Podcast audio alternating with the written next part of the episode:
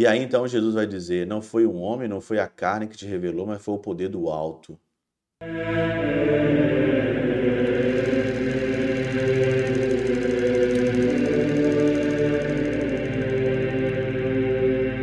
Em nome do Pai, do Filho e do Espírito Santo. Amém. Olá, meus queridos amigos, meus queridos irmãos, nos encontramos mais uma vez aqui no nosso Teoses. Viva de Coriés, o Percor Maria, nesse dia 16 de fevereiro de 2023, a nossa sexta semana. O evangelho de hoje, de Marcos, capítulo 8, versículo de 27 a 33, é o evangelho onde Jesus está em Cesareia de Filipe, e ali ele pergunta ali para os seus discípulos, quem diz, dizem os homens que eu sou?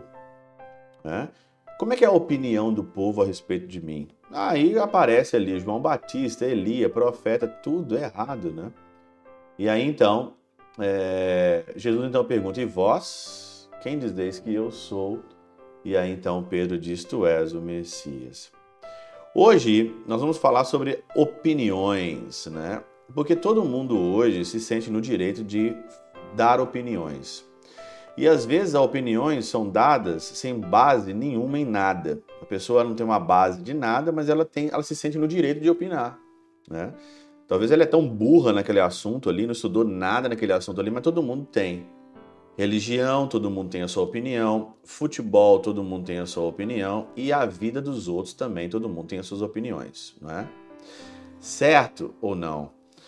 Uma das coisas que nós temos que lutar na nossa vida é que a gente não tenha uma opinião formada por aquilo pelo senso comum e pelo que os outros dizem.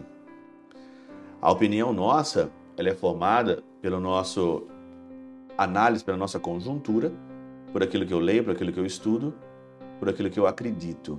Então, minha opinião é formada a respeito daquilo. Claro, pelos fatos, iner pelos fatos inerentes àquela situação e pela verdade, pela busca da verdade. Hoje existe uma coisa muito esquisita que todo mundo tem que respeitar a opinião do outro.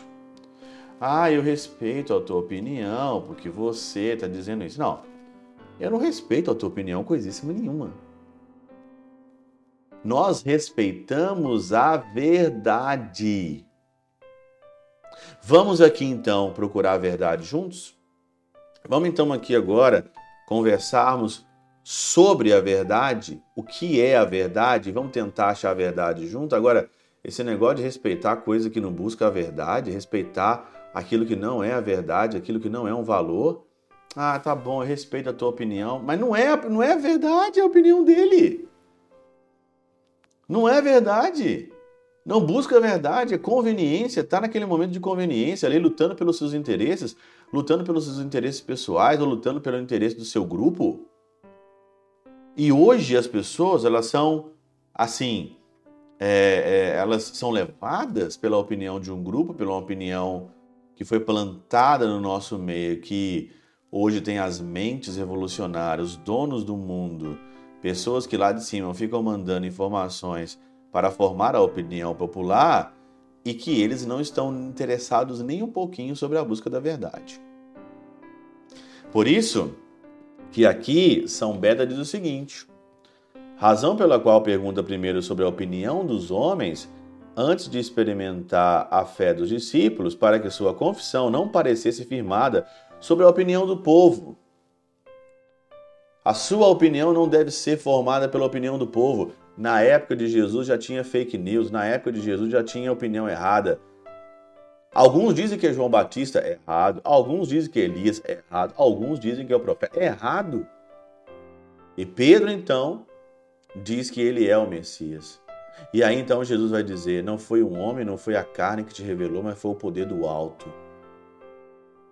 O poder do alto, o Espírito Santo, ele está no nosso meio para revelar toda a verdade.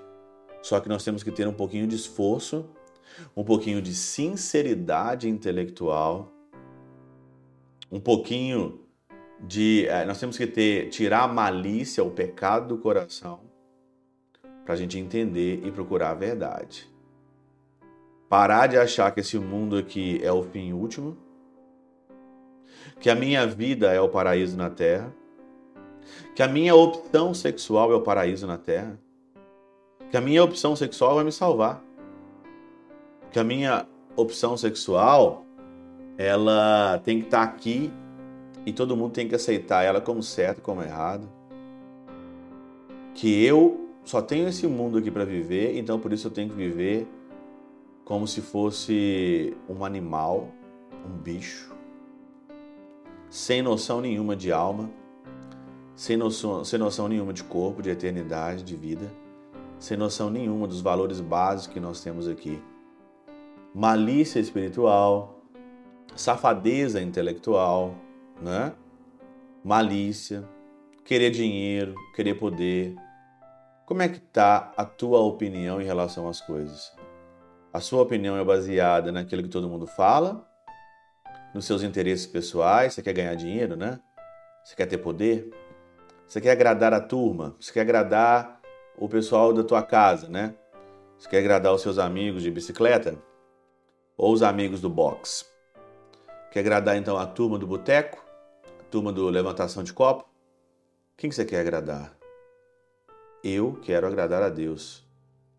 E buscar a verdade é uma questão aqui de princípios, de honra e princípio, buscar a verdade.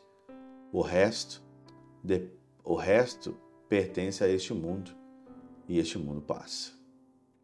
Pela intercessão de São Chabel de Mangluf, São Padre Pio de Peltrautina e Santa Teresinha do Menino Jesus e o Doce Coração de Maria, Deus Todo-Poderoso os abençoe. Pai, Filho e Espírito Santo, Deus sobre vós e convosco permaneça para sempre. Amém.